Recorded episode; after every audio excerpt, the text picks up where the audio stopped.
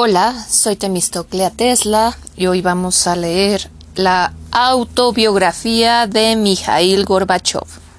Memorias, primer tomo.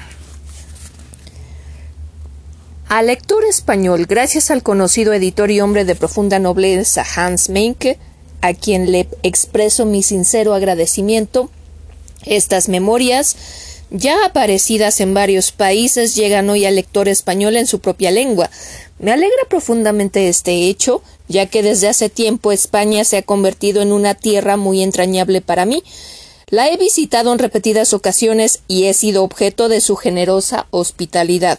A mí, un hombre también del sur, me impresiona el temperamento ardiente, sincero, el espíritu cabal y entregado de los españoles. En España he hecho muy buenos amigos, entre ellos personalidades tan destacadas como el rey Juan Carlos o Felipe González. Con ellos, mientras estuve a la cabeza del Estado, espero haber contribuido a crear un fundamento sólido para las relaciones mutuas y la amistad entre nuestros pueblos. Me alegra que las relaciones entre España y Rusia continúen en esa dirección. Estas memorias son fruto de más de dos años de intenso trabajo. Tras abandonar el Kremlin, me sentí moralmente obligado a hacer llegar a mis compatriotas y al resto del mundo mis reflexiones sobre lo que había pasado en mi país. Me propuse analizar todo lo realizado y a tratar de valorar de forma objetiva tanto los éxitos como los fracasos. Al margen de la opinión que merezco, que merezca mi persona, de lo que no hay duda es de tanta, de, de que tanto la perestroika como la política del nuevo pensamiento constituyen una gran experiencia polifacética e instructiva, así como un legado que todavía conservará por bastante tiempo su actualidad para mi país y el mundo. En aquellos años se llevó a cabo el giro histórico que condujo a nuestro país del totalitarismo a la democracia, de la Guerra Fría a la búsqueda de una nueva paz, así como el fin de la amenaza del cataclismo de una guerra nuclear mundial. En esta obra he descrito, he descrito, mi vida desde niño y me he esforzado en mostrar a través de las peripecias concretas de mi existencia, bien fuese en el estudio y el trabajo, bien en el trato con las personas más diversas y en algunos casos extraordinarias, cómo se fue formando mi pensamiento, cómo nació en mí la actitud crítica hacia la realidad soviética y fue madurando una decidida voluntad por consagrarme a la tarea de la transformación democrática de mi país y a la labor de encauzarlo en el curso general de la civilización actual. Reflexionar sobre el pasado me ha permitido considerar de nuevo, en algunos casos de un modo distinto, y contemplar desde otra atalaya por encima del carpe diem, carpe diem todo lo sucedido, tratando de valorar mi actividad con sus aciertos y sus errores. Esta reflexión me ha llevado también a profundizar sobre el futuro de mi país y del mundo. Asimismo, estas memorias, no voy a ocultarlo, también eran necesarias para que los datos fidedignos en la mano con las razones auténticas que motivaron mis acciones y mostrando las circunstancias reales de las cuales tuve que tomar las decisiones, refutar los absurdos juicios de intenciones, las vulgares calumnias y las mentiras interesadas con que me agasajaron, tras abandonar mi cargo de presidente, mis adversarios políticos y aquellos que gracias a mi labor alcanzaron la palestra política, por no mencionar a la gente sin escrúpulos. Tal es el sino de los reformadores. Confío que el lector español reciba este libro como una muestra de mi voluntad de seguir al servicio de la causa de la libertad, la democracia y el entendimiento en este complejo mundo actual. Le deseo a España todo género de éxitos y bienestar. Mijail Gorbachev. A modo de introducción, llamamiento a los, a los ciudadanos soviéticos. Alocución televisada pronunciada por el presidente de la URSS el 25 de diciembre de 1991. Queridos compatriotas, queridos conciudadanos, con motivo de la situación surgida al formarse la comunidad de estados independientes, pongo fin a mi actividad como presidente de la URSS. He tomado esta decisión por consideraciones de principio. Siempre he abogado con firmeza por la autonomía e independencia de los pueblos, así como por la soberanía de las repúblicas, pero también al mismo tiempo por el mantenimiento de Estado de la Unión y la integridad del país. Pero el proceso ha tomado otro camino, se ha impuesto el rumbo que lleva a la fragmentación del país y la división del Estado, y no puedo estar de acuerdo con él. Mi actitud al respecto no ha cambiado ni siquiera tras el encuentro del Alma Ata y las resoluciones tomadas allí. Por otra parte, estoy convencido de que decisiones de tal trascendencia se deberían haber adoptado a partir de una manifestación de la voluntad del pueblo. No obstante, haré todo cuanto esté dentro de mis posibilidades para que los acuerdos allí adoptados conduzcan a una auténtica concordia en, la sociedad y faciliten la vía de salida de la crisis y el proceso de reforma. Me dirijo a ustedes por última vez como presidente de la URSS y considero mi deber exponer mi valoración del camino recorrido desde el año 1985, sobre todo teniendo en cuenta que se han emitido al respecto no pocos juicios contradictorios, superficiales y subjetivos. El destino quiso que, en el momento en que accedí al puesto más alto del Estado, estuviera ya claro que algo no funcionaba en él. Disponemos de todo en abundancia tierra, petróleo, gas natural y otras riquezas del subsuelo, y Dios tampoco nos ha dejado atrás en cuanto a, la, inteligencia y talento. Sin embargo, vivimos mucho peor que las personas de los países más desarrollados y ese retraso se hace cada vez mayor. La causa de ello era reconocible y ya por aquel entonces la sociedad se asfixiaba y estrangulada por la presión del sistema administrativo de mando, condenada a ser sierva de la ideología, se vio obligada a soportar el terrible lastre de la competencia armamentística y vivió al borde de sus posibilidades.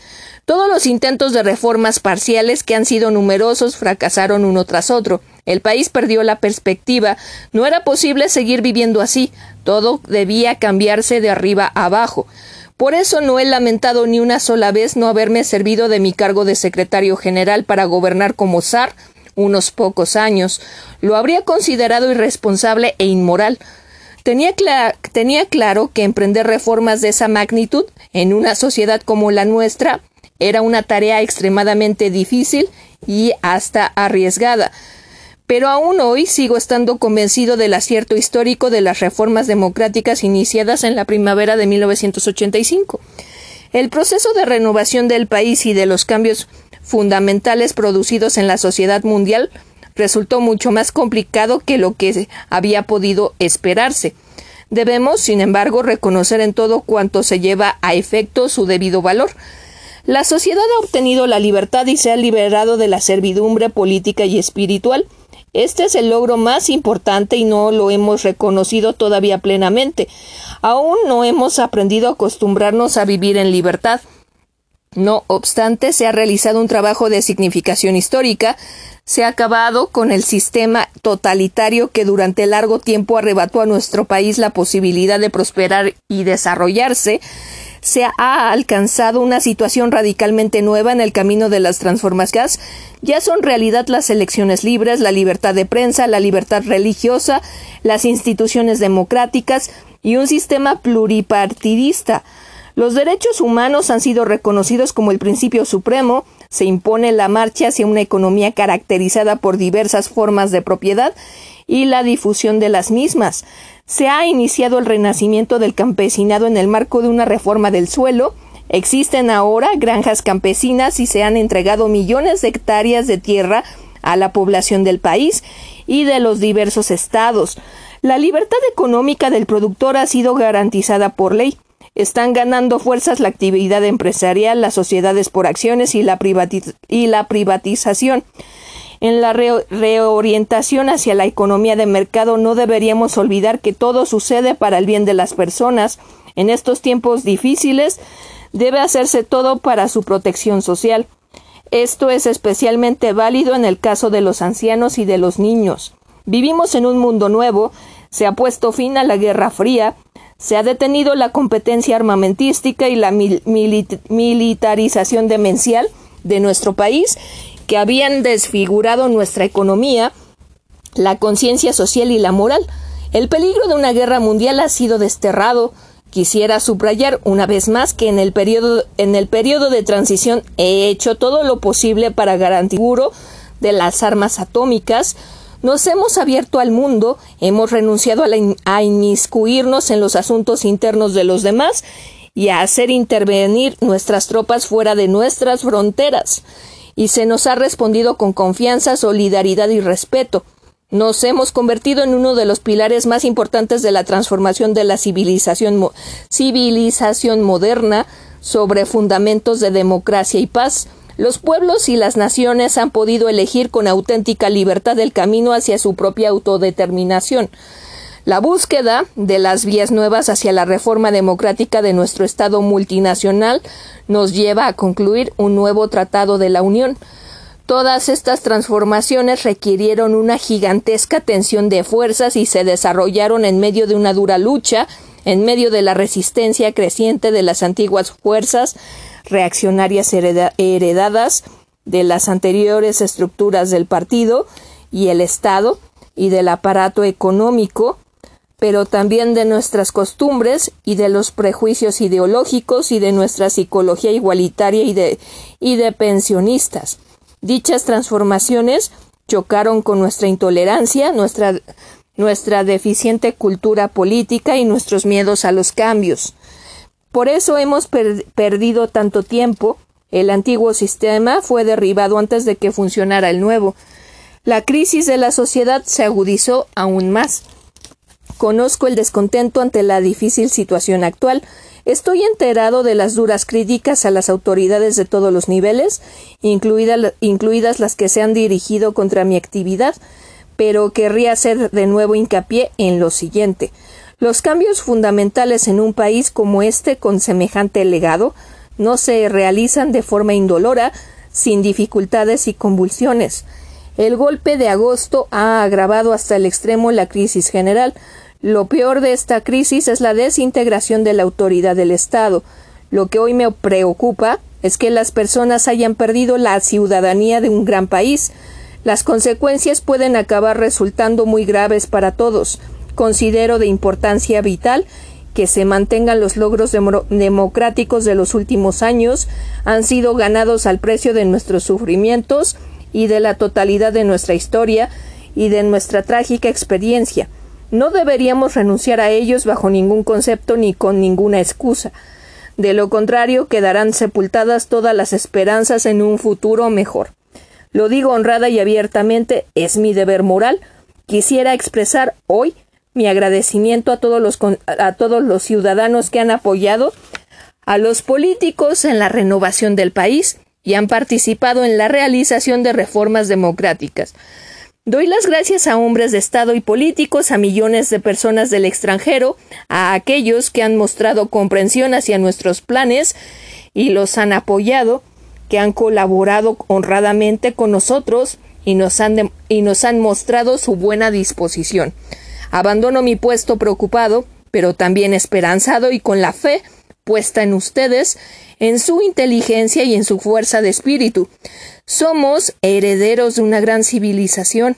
Ahora depende de todos y cada uno que despierte a una vida nueva, moderna y digna. Quisiera manifestar mi más profundo agradecimiento a cuantos han intervenido junto a mí en estos años en favor de una causa justa y buena. No hay duda de que se podría haber evitado más de un error y hecho mejor muchas cosas pero estoy convencido de que nuestro común esfuerzo dará frutos tarde o temprano.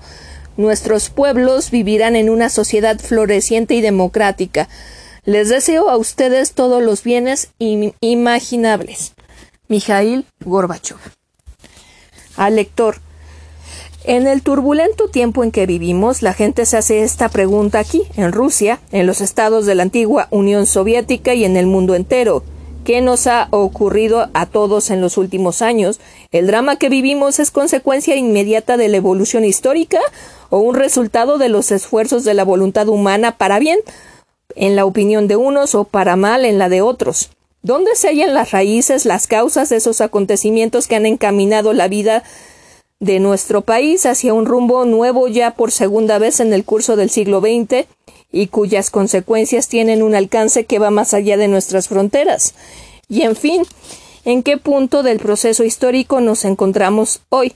¿Qué nos traerá el próximo futuro?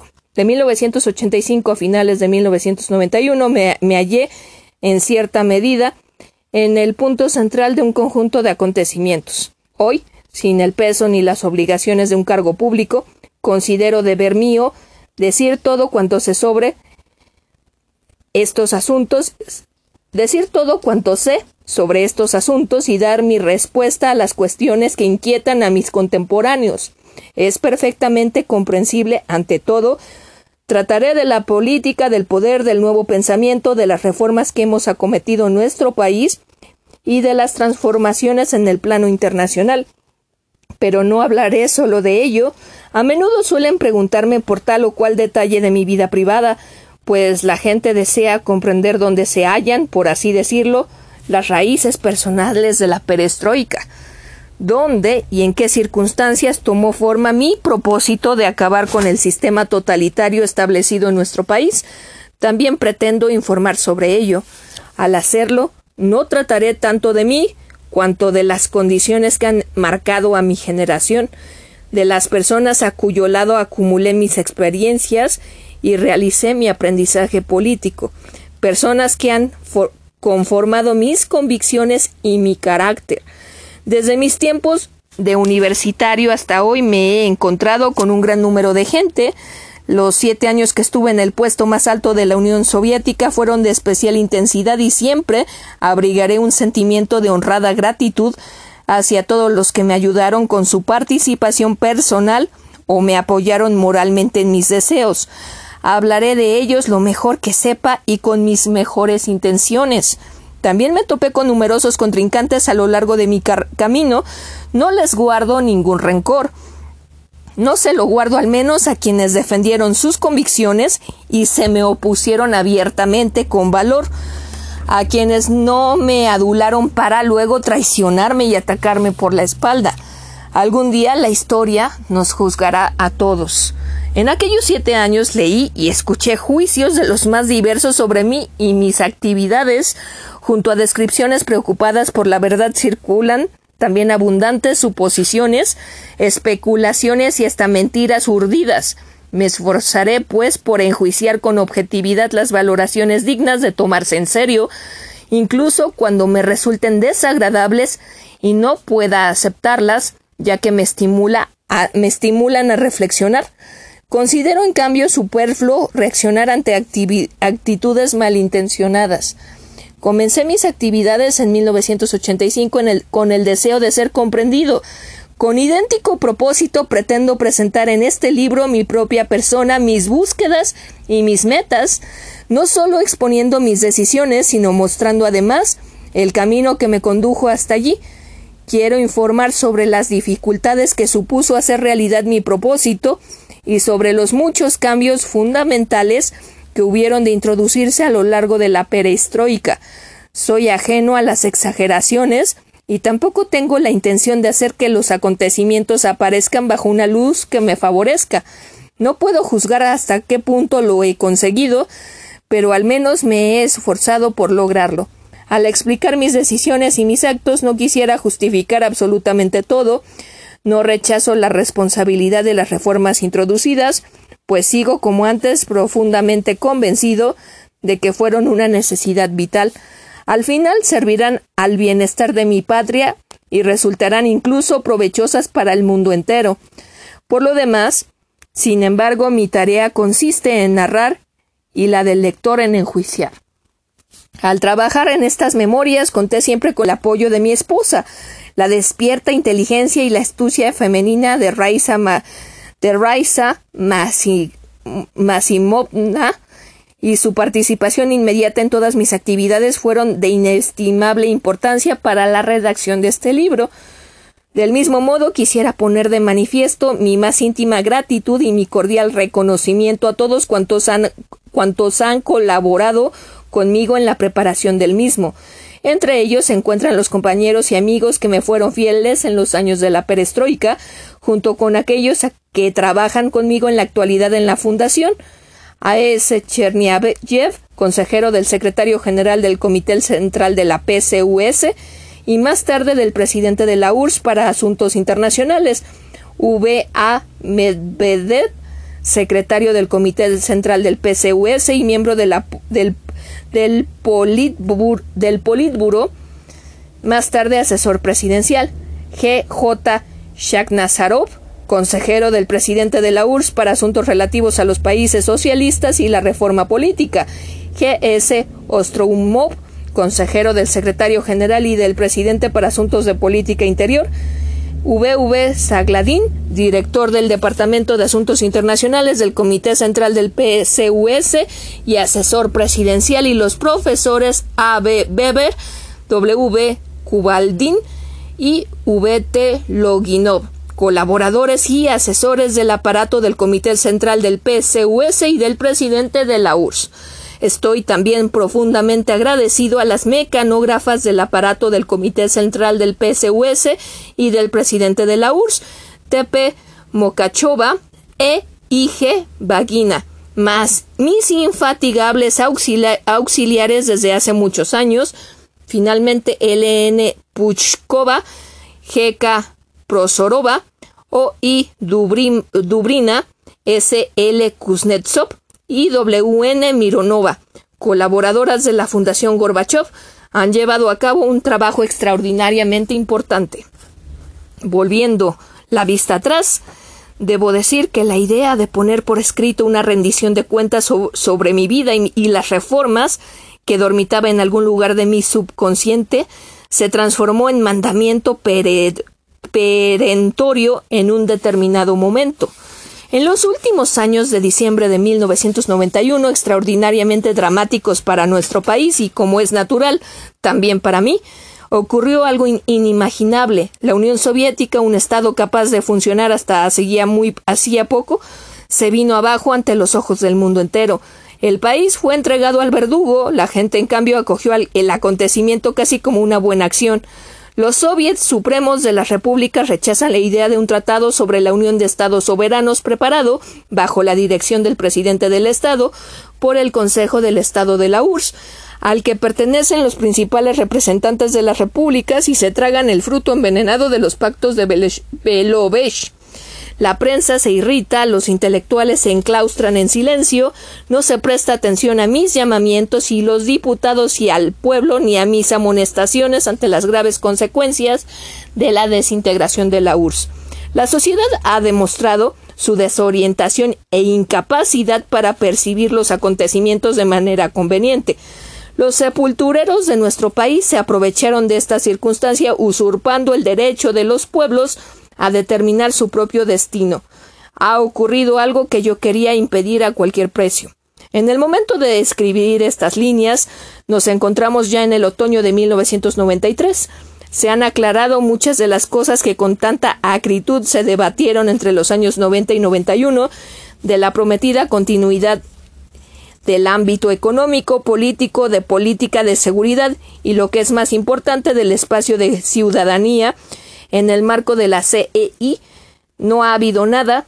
Contemplo con dolor la situación de las antiguas repúblicas de la URSS, economías en crisis, guerras, violencia, criminalidad sin freno, desprecio hacia los derechos de los ciudadanos y de las minorías nacionales.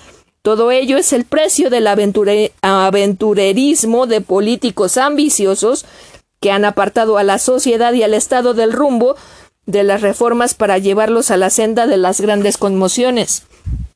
Los tiempos se han vuelto duros y han puesto todo convenientemente al descubierto. El lustre de los ídolos de ayer ha palidecido de forma visible, el júbilo aprobatorio de las multitudes ha dado paso a, la, a las imprecaciones, comenzamos a ver con nitidez que no debemos entregarnos a las ilusiones, lo cual supone una especie de garantía de salud y de que nuestras esperanzas avanzan hacia su cumplimiento, a pesar de los pesares. Por eso sigo convencido de que las reformas acometidas en 1985 fueron una necesidad histórica.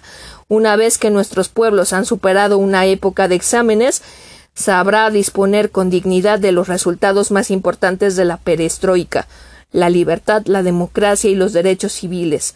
Rusia y el resto de las antiguas repúblicas de la Unión encontrarán un camino para la recomposición de la misma, no en la forma anterior de unidad o imperio, sino en la figura de una incorporación democrática, Creo igualmente que una vez superadas las querellas y las desmoralizaciones provocadas por el fin del sistema bipolar, la comunidad mundial se hallará en disposición de erigir un nuevo orden mundial y desterrar, uniendo sus fuerzas, los peligros que nos amenazan por todas partes, los militares, los ecológicos y otros, el motivo iniciado por nosotros hacia un mundo sin armamento nuclear y hacia la seguridad mundial, la integración de los países pertenecientes en el pasado a bloques políticos militares mutuamente hostiles, seguirá sin duda progresando. Con esta convicción y con la esperanza puesta en ella, apelo al lector a que haga cuanto esté en su mano.